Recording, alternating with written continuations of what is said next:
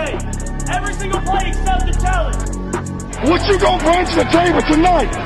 Give it to me, and I'm gonna give it to you. They don't understand the home we talking about. Bienvenidos a Hermes, tu podcast favorito de la NFL. Soy acompañado por Iker Sarasúa de NFL News. ¿Qué onda, Emilio? ¿Cómo andamos? Ya una semanita más, una semanita menos también de espera de, de temporada. ¿Cómo estamos? Bien, todo bien. Este, estoy, la verdad, muy sorprendido por todas las noticias que han estado saliendo de la NFL y la verdad han pasado muchas cosas. O sea, por ejemplo, o sea, tristemente han habido muchas muertes esta, esta semana. Sí, no manches. Hoy mismo que estamos grabando el podcast, dos jugadores, uno activo de los Ravens, Ferguson, que era un linebacker exterior, y bueno, también un histórico, un tackle defensivo que, ¿cómo se llamaba? Este, no, no me acuerdo cómo se llamaba, pero su, o sea, su apodo era Goose. Ah, Goose. Sí, sí, sí, que, era, que fue pieza clave para el campeonato de los 2000 que tuvieron. Tristemente, eh, pues sí, eso se suma a más muertes que ha habido, como pues, por ejemplo, la de Wayne Haskins, este, la del Ronder Barber, el corredor de los Cowboys, entre otras. Entonces sí está como que muy, muy, muy fuerte eso y pues le deseamos pronto recuperación a sus familias. Pues sí, esperemos. Pero bueno, este, ya quitando las malas noticias desde un principio, hay que ir desde, o sea, bueno, pues, tal vez tú lo consideres una mala noticia, pero no creo que haya una persona más indicada para hablar del retiro de Gronk. La verdad, pues cuéntanos todo, por favor. Me haces, me hace el honor, me haces feliz recordar los momentos. Sí, pues sí, realmente, no sé, Gronkowski anunció su retiro 33 años, 11 temporadas. En sus 11 temporadas fue 5 veces Pro Bowler, 4 veces All Pro, 4 veces campeón del Super Bowl, equipo de la década de los 2010, el regreso del año en 2014. Realmente creo que para una ala cerrada, los, los, los premios que tiene y los, lo que tiene como en su estatus se me hace algo muy, muy de grande. O sea, realmente todo lo que hizo, el impacto que tuvo en la liga como jugador y como su personalidad, creo que no ha habido un jugador así de impactante en la posición de la cerrada y realmente es que Gronkowski en su peak, en su mejor momento, era imparable. O sea, estuvo que como seis años seguidos siendo el mejor ala cerrado de la liga fácilmente. Y lo que hacía en temporada regular, más lo que hacía en playoffs, que siempre se crecía, creo que ninguno ala cerrada en la historia lo ha hecho. No, la verdad yo creo que es el ala cerrada más dominante en la historia de la NFL. No solo por su habilidad de recibir, no solo por su habilidad después de la recepción, sino que su bloqueo. O sea, me acuerdo que en la temporada del 2018 lo estaban usando más este, para bloqueos. Y era bien perro en esa, en esa temporada, cuando llegaron a su Bowl contra los Rams. Buenísimo. Sus bloqueos eran buenísimos. Esa temporada del 2018, con, cuando llegamos al Super Bowl y lo ganaron, esa temporada los Patriotas jugaron con seis linieros ofensivos todo el año, literalmente, porque Gronkowski venía como, como ya muy trabado de lesiones, ya no era el mismo ya a Gronkowski le urgía tomar su año que tomó de descanso, pero mientras estuvo en el campo jugábamos con seis linieros y eso fue la clave. Por eso Sonny Michel en, en, en playoffs fue grandísimo porque Gronkowski le abrió muchísimos huecos y creo que realmente el único actual que se le compara con los bloqueos es Kittle. De ahí en más no creo que haya una ala cerrada así tan, tan grande y realmente viendo sus highlights que la otra vez yo bien sentimental me puse a verlos ya para recordarlo en sus mejores épocas, no creo que haya un, ala cerrada igual de activo ahorita que, que pueda hacer lo que hizo Gronkowski en su prime. O sea, yo sé que Kelsey es muy bueno y probablemente va a ser un top 5 de la historia por números y por lo que está haciendo, pero realmente un Kelsey Prime con Gronkowski Prime, creo que mil veces fue mucho mejor Gronkowski. No creo que ni Kittle ni Mark Andrews. Tal vez el único que tiene potencial es Kyle Pitts de hacer algo parecido, pero Kyle Pitts es más como un tipo receptor, más que a la cerrada. Entonces, yo creo que Actualmente no hay nadie que, se le llegue a comparar al mejor momento de Gronk. E históricamente, pues sí tengo como, sí hay varios que podrían darle pelea, ¿no? E incluso hay mucha gente que sigue diciendo que Tony González ha sido mejor, ¿no? Y no, y no, les, no, no los culpo, o sea, es que Tony González también fue muy bueno históricamente, le faltó su anillo de Super Bowl, pero fue muy bueno. Sí, pero lo que yo creo es que tuvo un, o sea, Gronk tuvo un mayor pick, uno, y dos, o sea, siempre fue yo, yo siempre vi a, Gronk mucho más dominante en todas las facetas de ser una ala cerrada que a Tony González. Y, o sea, y es algo que quería tocar. O sea, ahorita que mencionaste a Pitts, a Andrews, a Kelsey, a Kittle, este, si notas como todos estos alas cerradas que, que acabamos de mencionar eh, se especializan en una cosa. O sea, pues Kelsey en, en, las trayectorias, en las trayectorias cortas después de, y después de la recepción. Quiero este, los bloqueos, que pues es lo mejor. O sea, es lo mejor que hay en los bloqueos y después de la recepción. Exacto, sí. Mark Andrews, Darren Waller, este, y así. Y Pitts son más, o sea, son más como receptores. Pero Gronk era todo eso junto. Y eso creo que fue lo que hizo que sea el mejor, en mi opinión, es el mejor a la cerrada de, la historia de la NFL, la verdad. O sea, nunca había visto algo tan dominante. Sí, realmente es que Gronkowski su pick estuvo, o sea, los, yo el juego que más recuerdo de él, la verdad, eh, es el juego de postemporada contra los Broncos de Denver, en el que era el último Brady contra Manning. Esas, tuvimos dos jugadas que eran de vida o muerte, cuarta y diez, y, y una conversión de dos puntos. Bueno, no, no te creas, era un touchdown y después fue la conversión. Realmente Gronkowski, ese juego jugó solo, o sea, Gronkowski lo cubrían dos, un corner y un safety, un linebacker, o sea, siempre tenía más de dos personas cubriéndolo. Y aún así, como Brady lo ha dicho en su documental y en entrevistas y eso, Brady sabe que cuando más necesita Gronkowski, aunque tenga tres personas encima, va a ser, va a ser la jugada. Y creo que realmente lo que hizo, su trayectoria en postemporada y el impacto que hizo con Tom Brady, que no por nada, pues Brady es el mejor de la historia y Gronkowski probablemente el mejor en su posición también, creo que eso, eso lo lleva un plus arriba de todos los alas cerradas, ¿no? Sí, la verdad, o sea, no creo que ningún otro ala cerrada haya tenido la conexión que Gronk tuvo con Brady. Y pues la verdad sí le ayudó mucho la carrera. Y además, pues como dices, o sea, Gronk les ganaba partidos y en ciertos casos Super Bowls. O sea, yo creo que el Super Bowl contra los Rams, Gronk lo ganó con, esa, con ese fade contra ese cover 3. Este, yo creo que Gronk lo ganó. Sí, realmente tú podrías decir, o sea, si yo te pregunto, Gronk y Brady son la mejor dupla de fútbol americano en la historia, ¿podrías decir que sí o que no? Le pensaría por. Es una buena pregunta, ¿verdad? Le pensaría por Jerry Rice y Montana, ¿eh? Sí, sí, sí. O sea, bueno, es que los Rice y Montana fue una super dupla, pero realmente están ahí, ¿eh? Están en el top 1, top 2, top 3 máximo. Es una súper buena pregunta, o sea, porque estás hablando del mejor quarterback de todos los tiempos y probablemente el mejor al cerrar de todos los tiempos, ¿no? Entonces, es una buena dupla. Lo único que, que extrañaré, bueno, que sí nos quedaremos con la duda es cómo habría sido Gronkowski sin tantas lesiones, ¿no? Porque su primer retiro me parece que fue a los 29 años.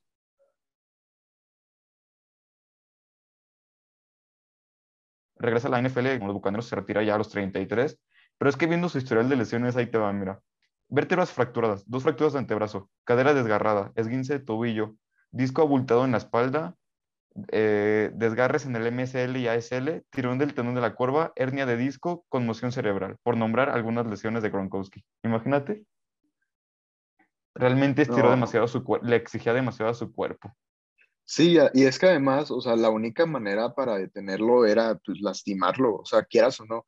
Este, recuerdo varias veces que los corners, los linebackers, los safeties siempre iban este, a las piernas de Gronk y este, a mocharlo, pues porque era la única manera de tirarlo.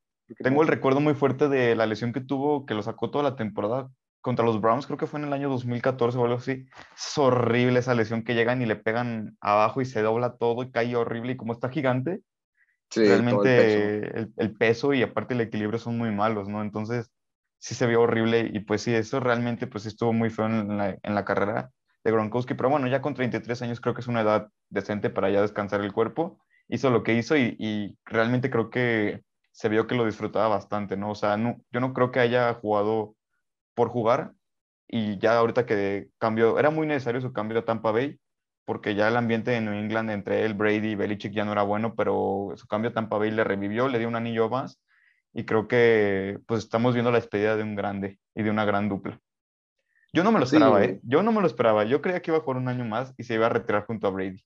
Yo también pensaba que iba a retirarse junto a Brady, pues porque es, un, es su compa de toda la vida, la verdad. Este, es con quien, está, con quien empezó su carrera y con, con quien la terminó. Y este, pero la verdad, no te cierres tanto la puerta a que no regrese del retiro. Oye, algo que dijo su este, agente, ¿verdad? Sí, dijo, creo que se llama Drew Rosenhaus, su Ajá. agente. Sí, sí, sí. Este, dijo que si Brady le habla a media temporada. es muy este, probable. Sí, la verdad no, no lo dudo. Oye, pues- si, si verdaderamente sienten que tienen una oportunidad de ganar el Super Bowl, yo creo que sí le hablan, ¿no? Oye, pues es que realmente, o sea, me acuerdo de una anécdota muy chistosa, rápido, de que Gronkowski en cuarentena, cuando no podían entrenar, le decían a Gronkowski, tienes que mandar un video diario haciendo tales ejercicios, ¿no? Entonces Gronkowski, con tal de no hacerlos diario, se, grababa el mismo día con cinco playeras distintas haciendo los ejercicios y se los mandaba a Tampa y no hacía nada en toda la semana. Entonces, Es o un sea, héroe. es un, es un dios, o sea, realmente eso te da a entender que Gronkowski, pues sí, los entrenamientos como que ya no, ¿no? Entonces a lo mejor, pues hasta eso sí tiene mucha lógica, ¿no? O sea, no sé, se quita todos los training camps, se quita la pretemporada, el desgaste físico, y llega a la semana 13, 14, 15 a la entrada de playoffs, agarra ritmo y llega a los playoffs con todo el ritmo y pues conoce el playbook, conoce a sus compañeros, tiene química con todos. Entonces no lo veo tan descabellado, ¿eh? La verdad es que sí me gustaría un último intento, pero bueno, ya, tampoco hay que ilusionarnos de más. Pues sí, bueno, ahorita no se ha dicho nada y no, pues por el momento está retirado, entonces Exacto. tampoco que No, emocionarnos. llevo tres años así esperando a Edelman de regreso o dos, entonces no es, buena, no es buena idea esperar un regreso. Pero No, bueno, ya después de pues, recordar la gran carrera de Gronk, pasamos a un tema actual, a un tema actual de un jugador y de su futuro. Y es que se ha estado especulando mucho sobre el futuro de Baker Mayfield. ¿Qué va a pasar con, con Mayfield? Este, ¿Se va a quedar en Cleveland? Nadie lo quiere intercambiar, su salario. Hay varios equipos interesados. Cuéntanos cómo está todo ese tema con Mayfield, Miro. Mira, personalmente no creo que Mayfield se vaya a quedar en Cleveland. Después de lo que le hicieron, después de que haya hecho eh, Cleveland una franquicia que ganó su primer partido de playoffs desde hace, ¿cuánto? 25 años. Sí, Este, después de que cambió la cultura de Cleveland, lo reemplazan, después, o sea, pues después de un año que estuvo lesionado, lo reemplazan con Deshaun Watson. Este, creo que no tiene razón para quedarse en Cleveland. Puede ser un caballero y, y quedarse ahí, sí, pero creo que Mayfield no sería el tipo de persona de, para quedarse ahí, aunque No. le hayan hecho todo eso, ¿me entiendes? o sea, e- e incluso Mayfield ya ha hablado mal de Cleveland públicamente en podcast Sí. así, o sea, dicen que lo han tratado. Y es que realmente, o sea, yo sé que no es un pastelito de, de Dios Mayfield, ¿verdad? Porque sabe, se dice que pues su carácter es muy fuerte y así, pero realmente lo trataron muy mal. O sea, el año pasado Mayfield pudo haber dicho, yo ya no juego la temporada, me siento y metan a jugar a mi suplente, al Case Keenum, que tampoco es la gran cosa. Pero él, él obviamente sabe que con él dentro del campo tiene más oportunidades que con Case Keenum, perdón. Y dijo, yo me la rifo, voy a jugar con medio hombro, literalmente, porque estaba jugando súper lesionado. Y yo sé que pues jugó pues, mal, o sea, fue una muy mala temporada comparación de la pasada que llegaron, de la antepasada que llegaron a playoffs. Pero Mayfield estuvo ahí, o sea, Mayfield, como dices tú, cambió la cultura, los llevó a playoffs. Acuérdate que Mayfield venía, los Browns venían antes de Mayfield de una temporada de, ¿cuánto? qued- Sí quedaron en el 0-17, ¿no? 0-16. O sea, 0-16 y los estuvo cambiando a más victorias, los metió a playoffs. Yo creo que sí fueron muy mal agradecidos los Browns y les va a tocar el karma de ver cuánto tiempo suspenden a Deshaun Watson y ahora sí a ver qué hacen con Jacoby Brissett mientras está Mayfield ahí desaprovechado. Y es a donde yo voy. Hay dos equipos que han estado muy, muy pegados o muy rumoreados a que lo pueden, puede llegar el próximo destino y son las Panteras de Carolina y los Seattle Seahawks. Actualmente, eh, lo que dicen que está impidiendo el, el trade entre ambos equipos es que el salario de Mayfield es muy fuerte. O sea, creo que este año cobra aproximadamente 18 millones y pues no es tan fácil soltar 18 millones ya a estas instancias de pretemporada, ¿no? Entonces, realmente, pues va a ser muy interesante qué pasa con él. ¿Tú cómo lo verías? ¿Tú cuál crees cuál sería su mejor destino y cuál crees que será lo que va a pasar? Mira, yo creo que en el que tiene menos presión y mayor posibilidad de un mejor cocheo es Seattle. La verdad, este, Carolina creo que lo pondría en una situación de que hey, tienes que ganar ya para salvarnos el trabajo a todos estos coaches que han estado, que se rumora que Matt Rule vaya a ser el primer head coach despedido. Puede Bueno, se, se estima más que todo. ser. Sí, sí, sí. Y este, creo que sería una, una situación de mucha presión y la verdad no, pues no es una situación ganadora para Baker Mayfield, honestamente. Claro, tiene, tienes a Christian McCaffrey, claro, tienes este, una línea ofensiva mejorada, DJ pero, Moore o sea, DJ Moore, que también es jugó muy bien, bueno. Este, pero la verdad que él sea el factor de para manejar todo eso, pues sí, la verdad creo que es mucho peso en, en, este, en esta etapa de su carrera que va regresando de la lesión. Y este, también, se, también ha dicho Cleveland que quieren, o sea, que están dispuestos a pagar la mitad de su salario de la siguiente temporada con tal de sacarlo, ¿me entiendes? Entonces... Oye, es que, tener a Mayfield ahí, o sea, ahorita los, ya le dieron permiso para, para no ir a training camps en el tiempo que estuvieron, pero tener ahí un, un, carácter tan fuerte como Mayfield en tu vestidor, sabiendo que pues obviamente ya no va a aportar nada y que lo trataron horrible, es literalmente tener un cáncer en el equipo y pues ya entre más faciliten el, la salida, pues mejor. O sea, obviamente ellos van a tener pagando, si sale así el trato, 9 millones van a, van a desperdiciar con tal de sacarlo. Entonces, pues con 9 millones ya podría ser algo más fácil que los equipos como Seahawks o como los Panthers pudieran apostar por él, ¿no? Pero realmente aquí hay dos cosas. Y es que yo he preguntado a varios seguidores que son fans de los Seahawks que qué opinarían si llega Mayfield al equipo. Y muchos dicen que sí, porque pues obviamente no pueden esperar mucho de Drew Locke ni de Geno Smith, pero muchos me dicen que no. Y yo así me sorprendí y le decía, oye, ¿a poco prefieres a esos corebacks que a Mayfield? Y dicen, no, es que realmente yo creo que es mejor que demos este año como de transición, que realmente veamos nada más qué pasa y busquemos un, pues ahora sí que no sé si tanquear, pero sí pues quedar en lugares altos del draft para poder seleccionar un coreback de futuro. Y es que el próximo año vienen muy buenos corebacks al, al draft. Está bien CJ Stroud, Will Levis, viene Bryce Young.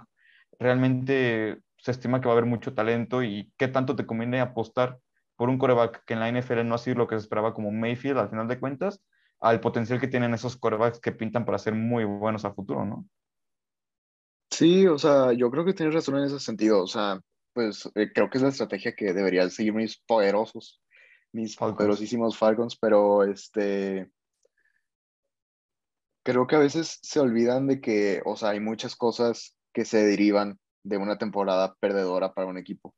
O sea, ya muchos fans estaban tirándole desde, o sea, desde, uno, desde hace unos años, este, le estaban tirando mala onda a Pete Carroll por sus malos drafts, porque no, se, no pudo darle talento de línea ofensiva a Russell Wilson, y pues lo cual este, lideró la salida de Russell Wilson. Entonces yo creo que, o sea, decir de que no, pues hay que esperar una temporada perdedora.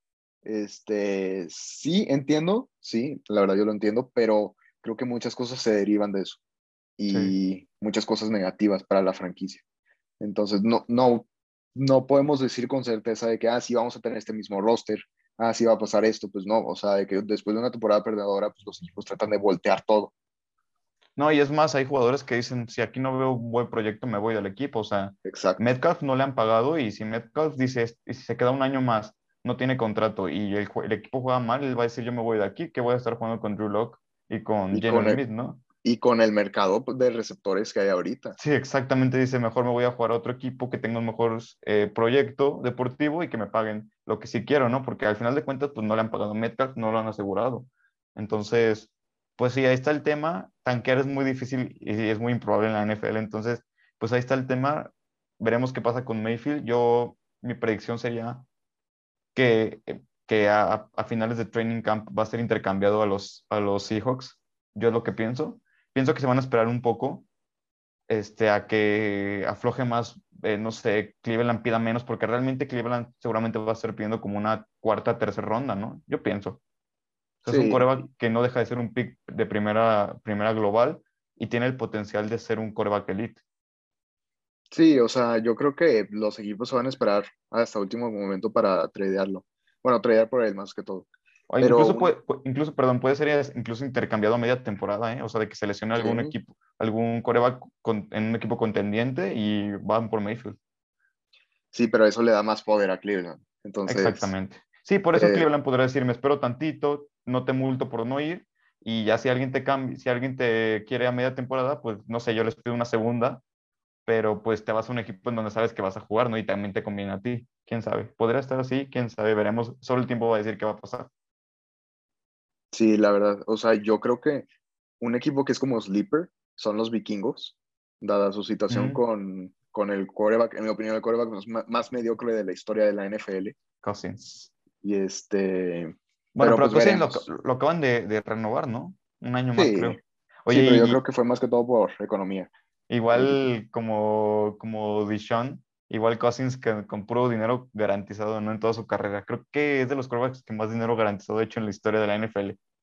Está, está cañón eso.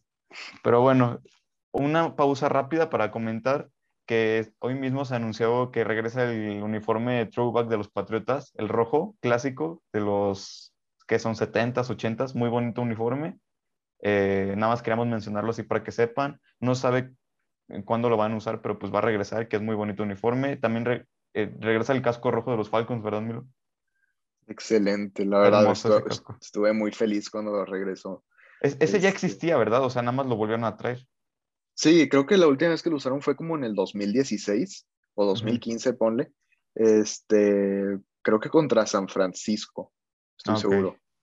Y este, la verdad, ese, ese casco rojo con el throwback negro está muy bonito. Yo creo que entre, y no es porque seamos nosotros, pero entre Atlanta y Pats, el, los throwbacks son mis favoritos. El negro, muy elegante, y los logos, creo que son mis favoritos. También hay rumores de que Filadelfia regresa con su retro verde, o si no es que creo que ya está confirmado. Y los Saints van a traer un nuevo casco que es como plateadito, parece el de Ohio State, pero está muy bonito. Sí, me gustó, la verdad. Están bonitos y era como un comentario para, para aquí mencionar. Y bueno, y por último, vamos con algo que seguramente muchos se metieron nada más para oír esto, y es que vamos a dar nuestro top 5 de equipos, eh, de mejores equipos, nuestros Power Rankings, de los top 5 equipos que vemos más fuertes después del draft de agencia libre. Y vamos a decir a, nuestros, eh, a, los cinco, perdón, a los tres equipos que vemos más débiles también para la próxima temporada. Te doy los honores de, de iniciar. ¿Con qué iniciamos? ¿Los peores o los mejores? Los peores para terminar en una buena nota, porque creo que también, pues, o sea, quieren escuchar los mejores entonces, vamos a empezar con los peores para darle un poquito de, para tentarlos un poquito más. Va, para que escuchen bien todo. Bueno, mira, yo te voy a decir mi peor equipo y luego tú me dices el tuyo. Yo en el 32, no me odien si hay fans, no me odien. Yo de verdad lo hacemos de manera objetiva. Tratando, es más, antes del podcast, para no mentir, nos metimos a ver todos los rostes entre los dos para ver cómo decíamos y era de que, ¿cómo ves este equipo? No, yo lo veo peor, yo lo mejor. Y ya nos pusimos en la lista. Entonces sí fue como muy, lo más objetivo posible. En el 32 tengo a los Chicago Bears. Sí, yo también. Yo también los tengo. Este, la verdad, este, el, lo que está alrededor de Justin Fields no se me hace tan bueno personalmente y creo que este, no, no pinta para una buena situación para un quarterback que está en su este, contrato de novato. No, realmente parece que le dijeron a los Bears, trata de hacerlo peor posible para desarrollar a tu quarterback. O sea, su línea ofensiva es mala, la verdad es mala, tirándole a pésima.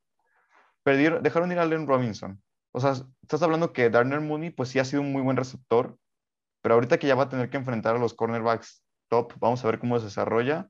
Tienes a Brian Pringle y a, a ver, déjame checo el nombre, y a Equanimous St. Brown, como tus otras opciones, Colt Kemet, que pues sigue como promesa, pero no ha dado el ancho de lo que se esperaba, y tu juego terrestre pues sí es bueno con Montgomery, pero de ahí en más, veo muy mal el equipo de, de Chicago y a la defensiva, ¿qué te digo? Se desarmaron de una forma increíble, o sea, Khalil Mack, adiós, cortaron a sus linebackers, no, no, no, la verdad es que sí veo muy, muy débil a, los fans de Chicago, al equipo de Chicago y pues le deseo a los fans que, que no les vaya tan mal como pinta su roster, porque sí está, está fuerte. Sí, la verdad, este, sí, sí pinta para una muy mala temporada, pero pues no les tratamos de echar la mala onda, o sea, lo decimos en, el mejor plan posible. y Por nosotros que hagan el 16-0, no hay problema. Después tenemos, yo en el 31 tengo a los Tejanos de Houston, ¿tú? La verdad, yo también. O sea, creo que en estos tres peores creo que estuvimos muy de acuerdo. Este, los Tejanos de Houston se me hace un equipo que, pues, pinta para que, ah, tiene mucha área de mejora, la verdad. Y personalmente, o sea, dejando al lado el roster, no me encantó la contratación de Lovie Smith de head coach. Sí, ya, ya era familiarizado con el sistema, pero creo que si ya estás acostumbrado a, algo perdedor, creo que no deberías de que contratar algo que ya estuvo en el sistema, creo que deberías hacer outsourcing en ese sentido. Entonces, dejando al lado el roster, no me encantó eso, la verdad. No, y bueno, su draft pues fue muy decente, pero es que el roster es muy malo y sabiendo qué pasa, o sea, sabiendo que es, no se sabe qué se puede esperar de Davis Mills, este, pues sí está, sí está algo de incertidumbre de ahí. Y por último, vamos al 30. Yo creo que Milo ya con la sonrisa ya vieron qué vamos a decir. Y no es personal ni nada, yo le dije que no me odiaría, pero sí, los Falcons, la verdad es que por más que traté de buscar equipos que tuvieran peor roster, o sea, chequé a los Jaguars, a los Gigantes, este, a Seattle y así, y realmente creo que el peor equipo de ellos en papel son los Falcons. Y es que, como, como dijimos hace rato entre nosotros platicando, es que los Falcons tienen una línea ofensiva que, por ejemplo, tienen Chris Lindstrom, que es muy bueno, Jake Matthews, que es muy bueno, pero de repente tienes a otros jugadores que son malísimos. Es muy radical el equipo. Entonces, y teniendo a Mariota, que no sabe qué vas a esperar de él, o a Desmond Reader, que también es un novato que no sabes qué esperar de él, sí está medio, medio difícil, ¿no? Sí, este, la verdad. Pues yo creo que sí hubo cierta mejora en cuanto al año pasado y a este. Claro, la posición de coreback, pues no vamos a hablar de eso. Pero lo demás, creo que sí hubo cierta mejora. Pero... Me gustó su, me, gustó su draft, ¿eh? A mí sí, a mí también me gustó mucho, la verdad. Este, creo que Drake London se me hizo muy buena opción pero este, viendo en comparación de la mejora de los demás equipos, creo que la de los Falcons no es tan comparable en cuanto al roster. Claro, están en, este, bueno, apenas, apenas están saliendo de este, el infierno financiero. Y pues no, yo no esperaba un gran roster, pero este, la verdad me alegro de que no seamos el peor roster no, me pueden sorprender. La verdad es que los Falcons los últimos años han pintado no muchas cosas y, van ganando sus juegos y así. Entonces, ¿quién, sabe si Mariota da la grata sorpresa, ¿no? Y regresa a un buen nivel. Pero bueno, ya pasando a, lo, a los de los tres peorcitos que tenemos, que pues coincidimos en los tres, vamos ahora sí con lo que están esperando los cinco mejores. Este, te doy el honor de decir tu número cinco y vamos, vamos un poquito más rápido para que no, no nos haga tan tedioso. Mi número cinco es Tampa. Tampa. Bueno, no, déjame cambiarlo. Creo que los Rams son mi número 5. Los Rams es número 5. Es que sí, realmente sí tuvieron como varios cambios esta season. Yo tengo el número 5 de los Packers. Creo que muchos me van a ver raro por, por el tema de que perdieron a Davante Adams, pero es que, es que su defensa, nada, o sea, su defensa, yo de una vez lo digo, creo que es la mejor defensa de la liga. Sí, tuvieron una gran mejora en su defensa y la verdad, este, o sea, con esas piezas novatas y jóvenes, o sea, se ven muy perros, la verdad, o sea, en cuanto a la defensiva. De por sí ya tenían buenos linebackers. De Quay Walker. Ahora con Quay Walker, que se me hace muy balanceado. Mm, y es que su perímetro, o sea, Jair Alexander, Eric Stokes, Rashun Douglas, Darnell Savage, Adrian Amos, ¿qué más quieres? Tienes casi, casi lo mejor de lo mejor. Eh, y, la línea ofensiva no es de muchos nombres, pero juega muy eficiente. Tienes al MVP, tienes un juego terrestre de miedo con Aaron Jones y AJ Dillon, y una ala cerrada pues, muy buena en, Robert Tonian también. Realmente el tema va a ser de que este equipo se va, se va a tener que centrar en, en ser a jugar a la defensa y a correr. Con el MVP, pero pues aún así tienen que jugar a eso. Creo que tienen un muy buen roster, pero a ver, hablamos, ¿tú por qué tienes en 5 a los Rams? Los Rams creo, o sea, se me hizo un crimen personalmente dejar este, a los Rams fuera del top 5 porque ganaron el Super Bowl y pues creo que ya, o sea, de ahí partimos, creo que ahí podemos empezar top 5, pero también no los puedo poner en una posición top 3, top 2, top 1 porque perdieron tantas piezas. Creo que, o sea, bueno, pues Aaron Donald consideró retirarse esta temporada y creo que si lo hubieran perdido, hubiera sido la peor línea ofensiva, defensiva perdón, este, de la liga. Entonces, Oye, aunque y, perdieron... y, perdón, tal, y tal vez hubiera sido la peor off-season para un campeón defensor, ¿no? Porque hubieran perdido a Odell, a Von Miller, o sea, si hubiera estado medio feo, pero bueno, perdón. No, no, hombre, no te preocupes. Pero, o sea, creo que sigue teniendo mucho potencial para la siguiente temporada. esa dupla de Matthew Stafford y Cobb se me hace excelente, pero sí tuvieron muchas, o sea, muchas bajas en la offseason y muchos cambios, entonces creo que va a ser una temporada muy cuestionable, pero creo, creo que igual va a ser buena temporada, creo que igual van a llegar a playoffs y tienen la posibilidad de, de, llegar profundamente a playoffs. No, igual hasta perdieron a Kevin O'Connell, que pues como quieras o no es un muy buen coordinador, entonces pues sí puede repercutir en eso. En el número 4, a ver, yo tengo a los a los Ángeles Chargers. Tal vez una sorpresa para muchos, para otros no, pero yo tengo los Chargers tú. Yo tengo a Tampa. A Tampa Bay. Son Sí, dos equipos que tienen muy buen roster. Yo tengo a los Chargers aquí rápidamente porque creo que la offseason que tuvieron fue la mejor de la liga. Esta offseason. Trajiste a JC Jackson. Eh, tradeaste por Khalil Mack. En el draft volviste a proteger a Justin Herbert. Renovaste a Mike Williams. Trajiste a Gerald Everett. Eh, firmaste a Bryce Callahan. Tienes, sigues teniendo a Derwin James, Nick Bosa. La verdad es que tiene un muy buen equipo y Justin Herbert ha demostrado que es élite. Entonces creo que este año es, si este año los Chargers no, no ganan, un- no llegan a, char- a, perdón, a playoffs y no ganan un juego de playoffs, creo que ya es un, es un fracaso.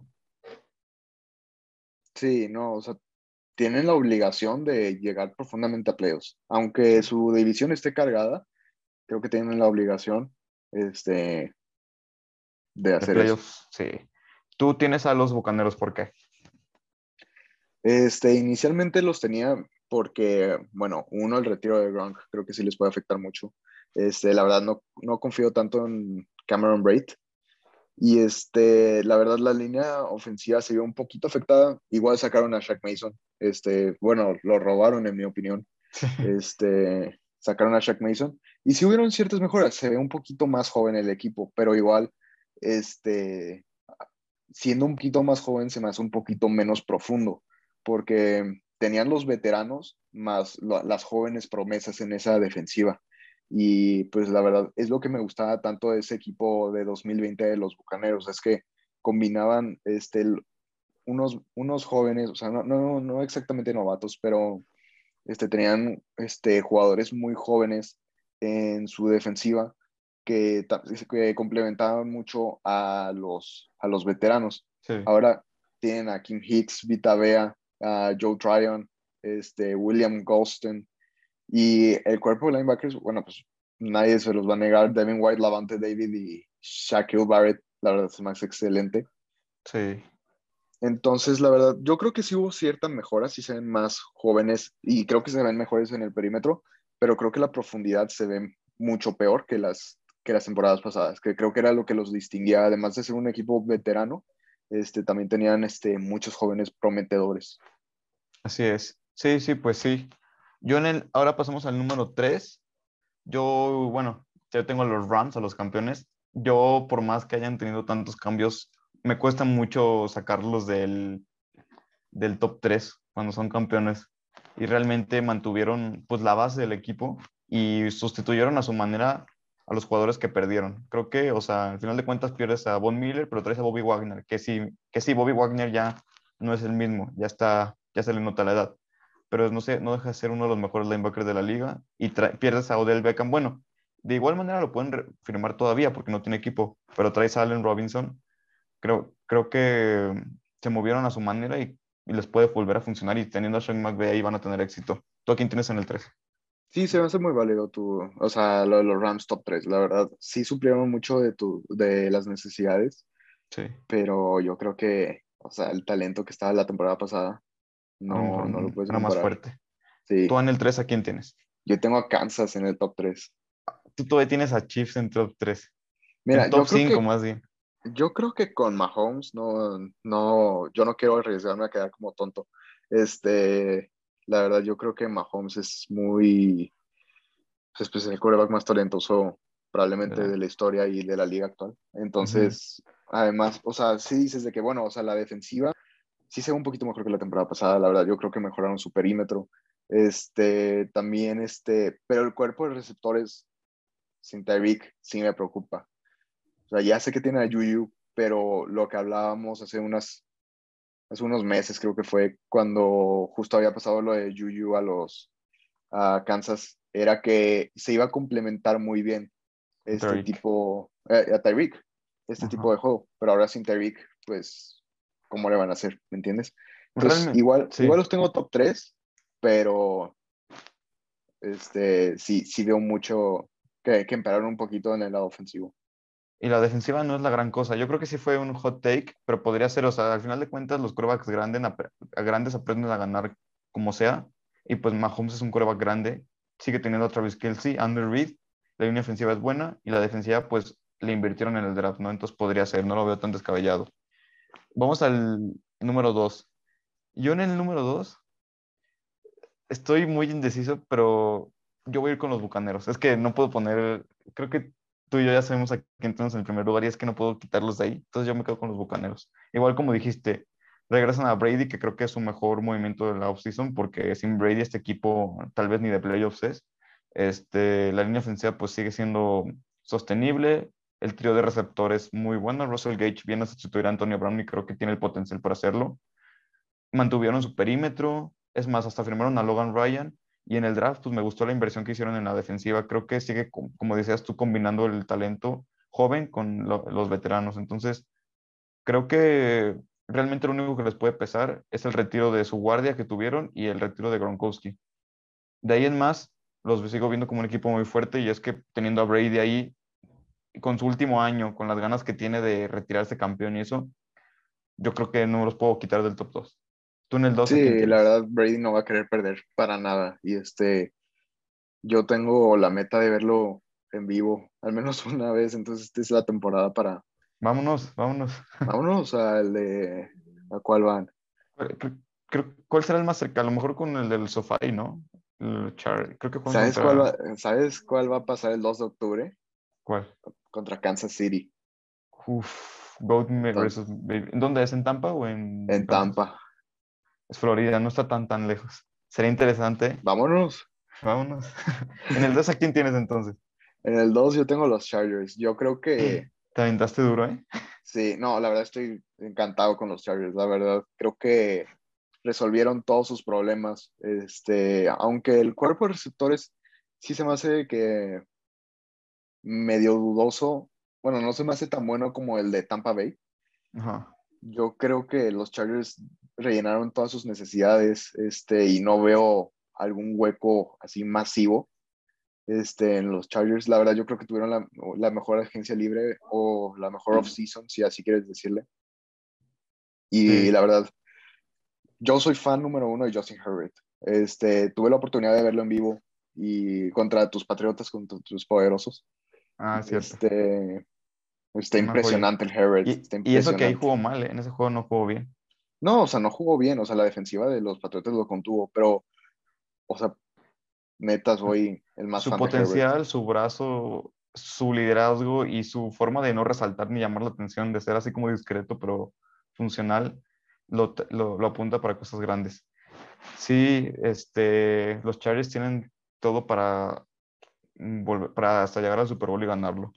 Y bueno, vamos con el, nuestro top 1. Creo que ya todos saben quién va a ser. Y por más que me duela, ni modo. Creo que los Buffalo Bills son el mejor equipo de la NFL actualmente. Claro, claro, claro. Es que hicieron en, en su offseason lo que tenían que hacer. O sea, retuvieron lo que tenían que retener. Firmaron a Von Miller, que a Von Miller pues no le van a exigir que sea el que haga 15 capturas como antes, ¿no? Pero le van a pedir que en los momentos claves resuelva. Y Von Miller lo hizo, pues por algo le ayudó a los, a los Rams a ser campeones. Firmaron a Kyle Lamb para ser el complemento de, de White. La línea ofensiva pues es de las que menos capturas permite, aunque no tenga tan buenos jugadores. Josh Allen está jugando, si Josh Allen mantiene el nivel que jugó en, playoffs, va a ser el mejor quarterback de la liga. Sigue teniendo Stephon Diggs. Parece ser que Gabriel Davis va a dar el salto como receptor 2 indicado, que también tiene mucha, mucha expectativa. Firmaron a Jameson Crowder y siguen teniendo un juego terrestre más interesante con la, con la llegada de James Cook, el hermano de Alvin Cook de, de Minnesota. Entonces, realmente creo que no tienen un punto débil su equipo. A lo mejor podría ser los tackles defensivos, pero es una línea defensiva y un equipo que captura mucho. Es más, creo que fueron el equipo que más capturas tuvo la, la temporada pasada, ¿no? Entonces, y creo que fue la mejor defensa. Entonces, si los Bills no ganan el Super Bowl este año, para mí, Sean McDermott ya, ya está en el asiento caliente, porque no sé qué más puedes pedir. Realmente no sé qué más puedes pedir. Tiene un equipazo.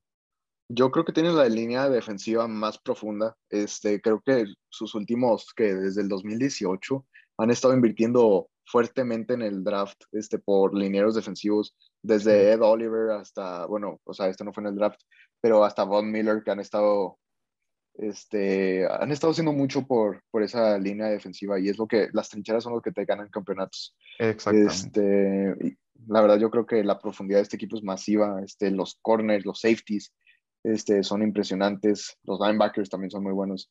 Este, hablando estrictamente de la defensiva, sea, es un equipo muy completo y pues dije, ahorita dijiste, o sea, fue la mejor defensiva de la temporada pasada, estadísticamente. Y, este... y teniendo a Josh Allen, que es potencial de MVP, del otro lado, no, no sé, de verdad, no sé qué más puede pedir Buffalo. Tiene un tremendo equipazo y, y ellos, yo sé que ahorita Buffalo, la gente de Buffalo está muy feliz porque ya por fin nos pueden presumir en la cara que ya les ganamos a los Patriotas, ya ganamos la división. Pues sí, pero ese no tiene que ser, ese ya no es su objetivo. Su objetivo ya es ganar el Super Bowl, ya es ganar a Mahomes en el momento importante, ya es levantar un trofeo, porque pues, nunca han ganado uno. Realmente su afición lo merece porque su afición es muy incondicional. Entonces, ya, ya deben de dejar de festejar ganar a los Patriotas y deben de festejar el Super Bowl. Sí, me gustó que fueras imparcial en ese sentido, o sea, la verdad. No, sí, este es que hay que ser objetivos. Y muchos sí me dicen así de que, nada, es que tú nada más los Patriotas así, no, o sea, y la verdad las cosas como hay que ser objetivos.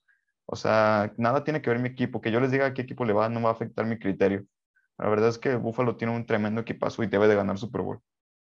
Exacto, la verdad, algo menor a eso, este es falla y este es un fracaso, sí, y la verdad, este, yo creo que Josh Allen va a ser el MVP de la siguiente temporada. Yo estoy 100% seguro de eso. No, yo, yo voy a apostar por Herbert. Yo creo que Herbert le va a ganar el MVP. Es que a mí lo que me, a mí lo único que me preocupa de Buffalo es que perdieron a Brian Dable. Es lo único que como que sí me preocupa, que digo, a ver si no le afecta en el juego a Josh Allen o algo así por el estilo.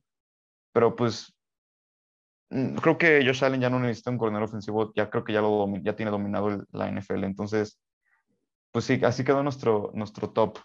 ¿Algo, ¿Quieres agregar algo más?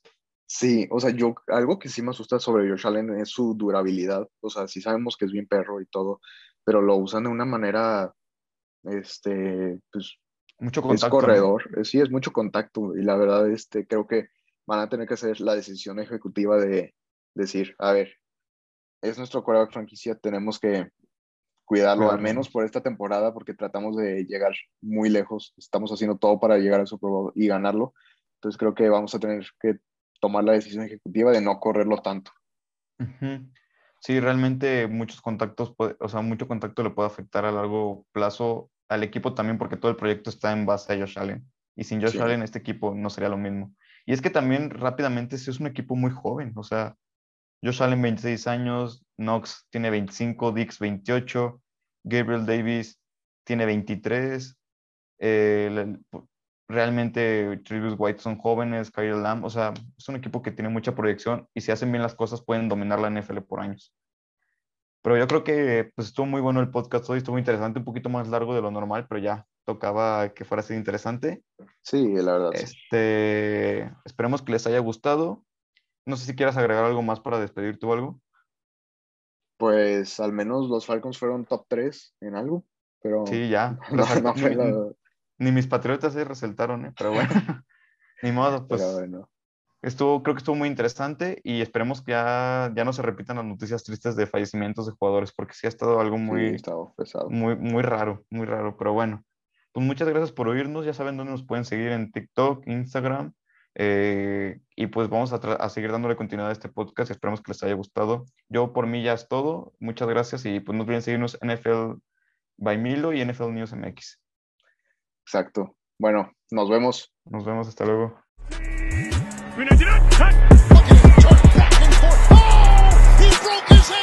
The screen is intercepted. He's at the